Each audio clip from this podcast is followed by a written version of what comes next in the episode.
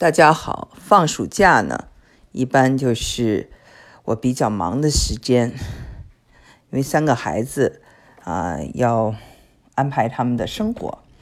那今天呢，我把我的老大送出去参加一个夏令营，嗯，是在我们附近九十二英里处的一个国家公园、国家森林公园旁边的一个大学。呃，他们是一群嗯，这个爱好古典音乐的。小孩子的一个音乐夏令营，嗯，他们住在大学生宿舍里。他跟他的一个嗯好朋友啊做室室友，他们呃一个一个人呢，呃两个人是一间房，那么四个人是共用一个洗手间，是这样的一个普非常普通的但非常有意思的一个大学生宿舍。然后他们在这里可以吹号啊，可以嗯举办交响乐啊，然后也可以学爵士啊，然后又可以互相玩，每天有各种啊冰激凌时间呐，有呃电影时间呐，我看安排的还挺好的，嗯，也是第一次让他独立的试试呃生活。那么呃他走以后我就放松了啊，然后嗯周六。周六呢是我的这个先生来美国三十五周年的纪念日啊，他是一九八四年六月八号登陆美国洛杉矶，嗯，他的家人呢比他早到啊七十年代啊就呃移民美国了。那么因为我的小孩呢今年十二岁了，老大哈这个儿子，呃我的这个丈夫的父亲就是我的公公哈，就写了一个。非常，呃，详实的家史给他看。我呢，在之前做过节目，讲过这个海外传承啊，这这个福建林家啊，福州的林家，呃，很早啊，从庚子赔款时候就开开始出国，呃，留洋，为呃国家做了很多贡献。但是呢，直到我的这个公公九十岁了啊，写了这篇文章，我我我第一次好好看。呃，他们家呢，我呢就是，嗯，有所耳闻，因为我们也去了这个呃福州他们的祠堂，嗯，那看到说有三个呃这个国家院士啊，有中科院的院士，有美国呃工程院的院士，就很厉害，然后在呃当地也受到很好的接待，就是很尊重，但是我。没有把他们的个人的和家族的命运和一个社会的命运连接起来，但是这次我公公写的这篇文章给我感触特别大。首先呢，就是说他们非常低调，因为你想想啊，他们是这个当年是在这个呃中华民国的时候，他们就去留洋了。到新中国建立起起来，他们回来，他们属于洋派，然后家里可能又是，呃，当时的一种官宦之家哈，不管是清末，呃，还是民初啊，都是这样一个阶层，所以就要很低调。但是很低调的同时呢，在可能就是因为在国外待久了，嗯，被说话比较直率啊，有被打成右派的，有被当作特务关进监狱的，所以呢。凡是回国的人，呃，他们的这个人生啊，这个非常的就曲折，但是呢，不能，就是让我不能够，就是就很感动啊，就是很想很想哭，就是嗯，我发现哇，这些人他们真的默默啊无呃默默的为中国的这个呃现代化。进程做出了巨大的贡献，嗯，比如说哈，就是我的公公的这个堂哥，有一个叫做林呃林同华，他是设计了当代现代中国第一个呃长距离飞机，还有二战的第一架双螺旋的战机，中国的战机都是他设计的，他是呃这个呃。非常的这个，从麻省理工学院毕业，然后就是，呃，回到了这个，呃，中国，然后在那个后来呢，他在一九五四年的时候，当时是一九四九年、一九四六年的时候，他到这个麦道啊去去去要把这些飞机要大量的生产，然后但是因为价格比较贵，他们转到英国去。转到英国去以后呢，那时候就发呃国内就发呃发生这个战争，就没有钱了，没有钱呢，就说来大量的这个生产这些飞机。呃，最后呢，他就呃滞留在那儿。这时候呢，这个呃加州大学呃这个洛杉矶分校就请他当教授。那是呃后来呢，一九五四年他就成为了呃洛杉矶呃这个加州大学洛杉矶分校第一位华裔教授。那他最后也是这个中科院啊，呃不是中科院，美国工程学院的院士，中科院的外籍院士。那这个，呃，第二位哈，就是我非常呃尊敬的，就是我的这个校友了，呃，伯克利加州大学土木工程系毕业的，叫做林同源呢。这个林同源呢，就是我在上伯克利上学的时候，他呢，就是。有一个楼啊，是以他命名的，还有他的纪念馆。当然，这个后来都会变哈，现在可能就没有了，但当时是有的。那他呢，就是呃，是美国的这个工程院士里第一位啊，亚裔，而且是里根呐，很多人都给他发过奖。呃，他呢，欧亚大陆桥是他设计的，白令海峡，还有我们湾区的这个。呃，Bay Bay Bridge 就是这个海湾大桥，嗯，他做的就是项目很多，然后最重要的对中国他的这个贡献有两点，一点就是他一九三三年就从 Berkeley 毕业了，然后他就回国，回国以后呢，他呢就做这个成渝铁路的工程师，然后跟着毛医生呢又一起做了差不多就是。就修桥啊，修修路啊，呃，大概有一千多个项目。后来呢，那个 Berkeley 就邀请他回到 Berkeley 当教授。那么，一九四六年还是四七年，他要回来当教授。那么，就是有一年呢，就是他回中国，大概是一九一九八十年代吧，他去看他们家这个在啊。复旦大学教书的这个一一位哥哥，然后他面对着黄浦江，他就突然间发现，如果这江的那边哈，如果建成桥，那就是一个非常棒的一个地方。北上海呢的这地方就可以变得很大啊。然后我们可以不是架一个桥，可以架十几个桥。然后他呢就写了一封信哈，给这个上海市的政府。就说开东开发浦东，然后又建建桥，然后把这个上海打造成世界一个一流的城市。那么，一九八九年就把这个提议讲讲给了当时的那个领导人邓小平，然后邓小平拍板，然后整个的这个浦东规划。都是他一个人做的。那么今天浦东的繁荣和上海真的就像他说的那样，成了一个一流的城市。那么那个南浦大桥，我在一九九三年的时候路过的时候，啊，印象很深。不知道那就是我后来的这个亲戚。嗯，那么，嗯，他呢，就是，呃，后来是在这个。伯克利安详的去世，活了九十多岁，啊，呃，这也是呢一位工程工程院士，还有一位哈，就是呃，他呢，呃，跟钱学森呐遇到的事情非常相像，就是他是伦敦大学哈念了博士，后来就呃这个我回到了这个。他工作有时候是在嗯嗯布朗大学，有的是在伯克利哈。然后当时呢，就是因为有麦卡锡主义，就是钱学森要回国，就大家都阻挠他回国。那么这这位先生啊，他叫林同济，也遇到了其同样的问题，但是还是他就越过重重的阻挠，就回来了。回回国呢，当时他的小女儿只有两个月，还在襁褓里。他的太太也是 Berkeley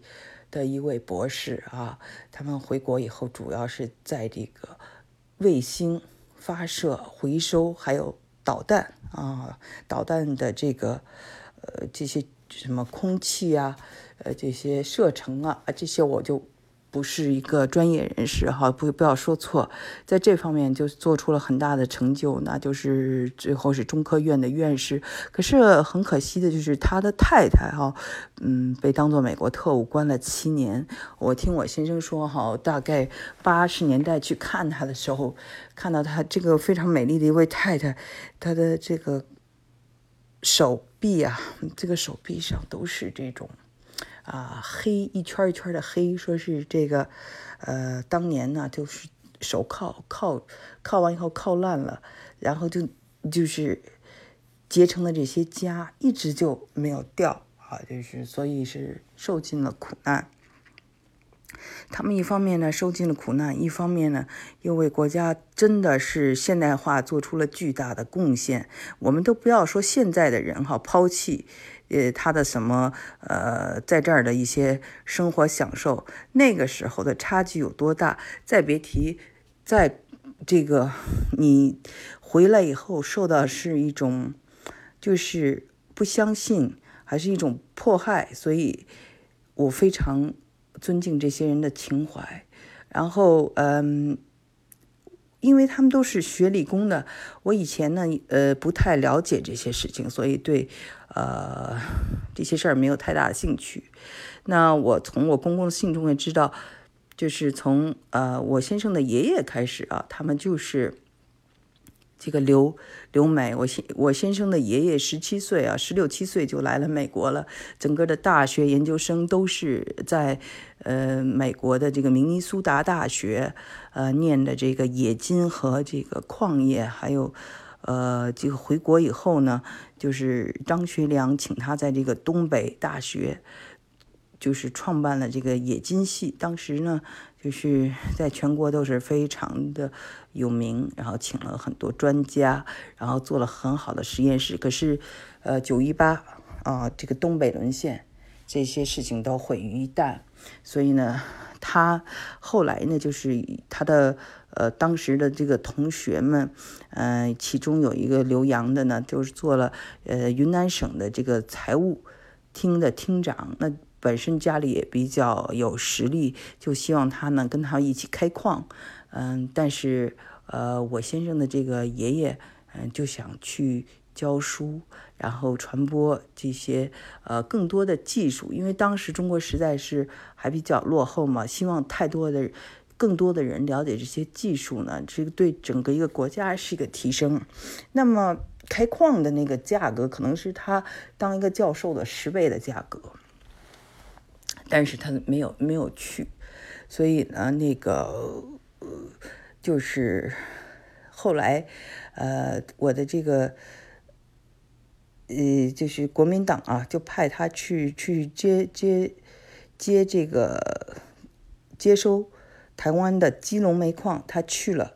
呃，我的这个公公啊，一九四八年去了台湾，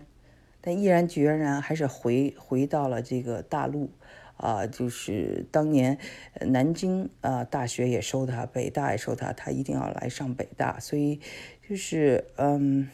很有意思。呃，我们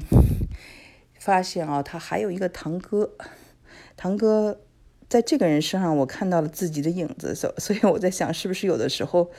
是一种轮回？为什么是不是不不是一家人不进一家门？啊，我先生他们家以北大。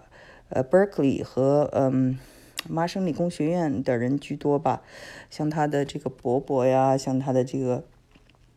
姑父啊，两个姑父啊，都是麻省理工学院。他一个叔叔是 Berkeley，那么他的这个有一个唐伯父哈，这个这个人呢，他是 Berkeley 政治学毕业，他呢是上的这个清华预科班，呃，上了两年，然后就到美国来上大学。所以跟我是一模一样的，我是也是大二的时候来美国上学，当然他是清华，我是人大，然后他是 Berkeley 的博士毕业，呃，他非常喜欢呃庄子和这个尼采，所以我看了以后非常惊讶，因为我太喜欢这两个人了。嗯，大家可以听一下我的节目哈，我做了一期关于尼采的节目，就是上一期我把它放在了第一。啊，因为我觉得这个。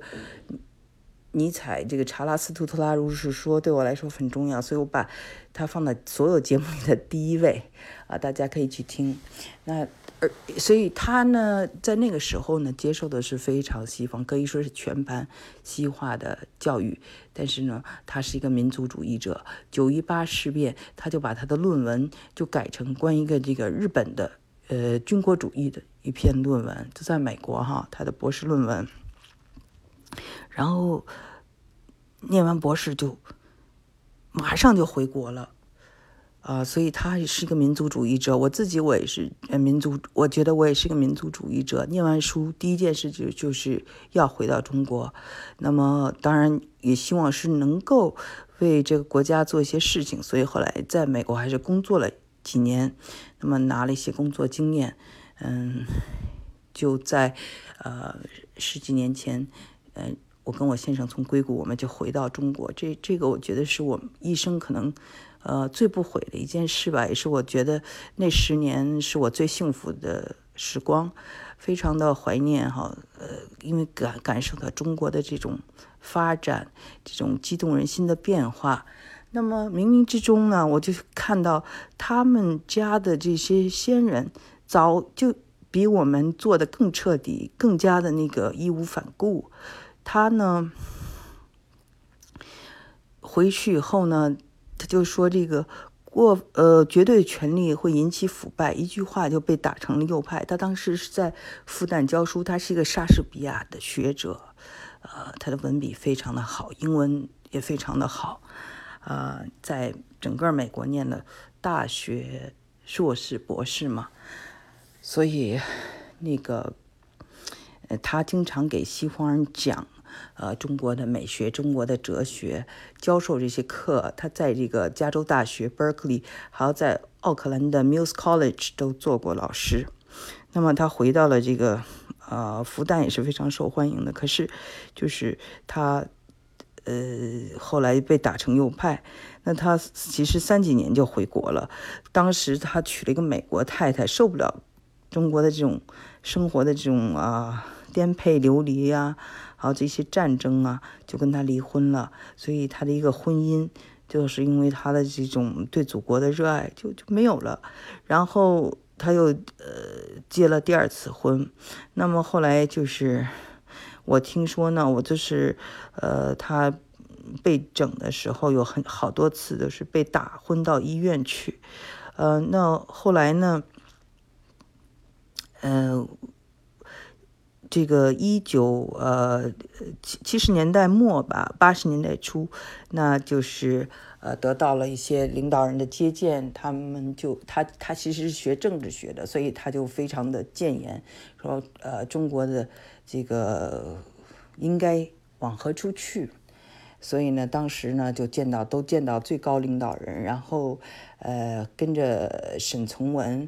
他的好朋友啊，就是他刚回，就是呃中国的时候，那个时候民国的时候，他的这个生活是非常风雅的，经常搞些沙龙式的活动，有费孝通啊、刘海粟啊、张大千呐，嗯，沈从文啊，这次又跟沈从文一起哈，就是呃到美美国去访问，那就地重游，就回到了这个 Berkeley 做讲演，很可惜啊，这个命运很残酷，在 Berkeley 讲演。完后的第二天，他就心脏病突发就去世了。呃，从个人的角度讲，他是一个这个人叫林同济，济是那个三点水一个齐，呃，是一个呃挺凄惨的故事。但是从一个人来说，一个真的是一个呃大写的人。呃，我在他身上呢，就是读他的东西哈，读他对西方，读他对。呃，东方的这种看法，我就有一种心有戚戚焉。他们在他们那个时代是超前的，今天看他们真的还是超前的。呃，一点就是说，跟周围的这些，比如说我们现在学理工的人来比啊，他们。的音乐素养啊，他们的艺术啊，他们比如说这个林童言呢，他跳舞啊，他拉小提琴呢，所以他们是一个呃全方位发展。呃，当然了，就是嗯。他们家有一位人呢，叫做林同奇，是哈佛大学的一个学者。他写了一篇文章，就是说他们他觉得他们的这种气氛是一种古代的士大夫的文化。那我就觉得这这个文化呢，他这这些人才。在这个中国的现代化进程中，确实是起到了非常重要的作用。你想想，呃，这个美，这个浦东，还有这个飞机，这些都是，呃，还有卫星、导弹，这些真的都是国家的重中之重。那么，我就觉得，我们也像他们一样，哈，走了海归回国的路。可是呢，后来北京念书啊，成了一个很大的大难题。说我们小孩老大上学就可以，老二这个学校就卡我们，不让我们上学。嗯，最后呢，真的是等于被逼回到美国，因为在美国上学很简单嘛，所以真的是一种宿命。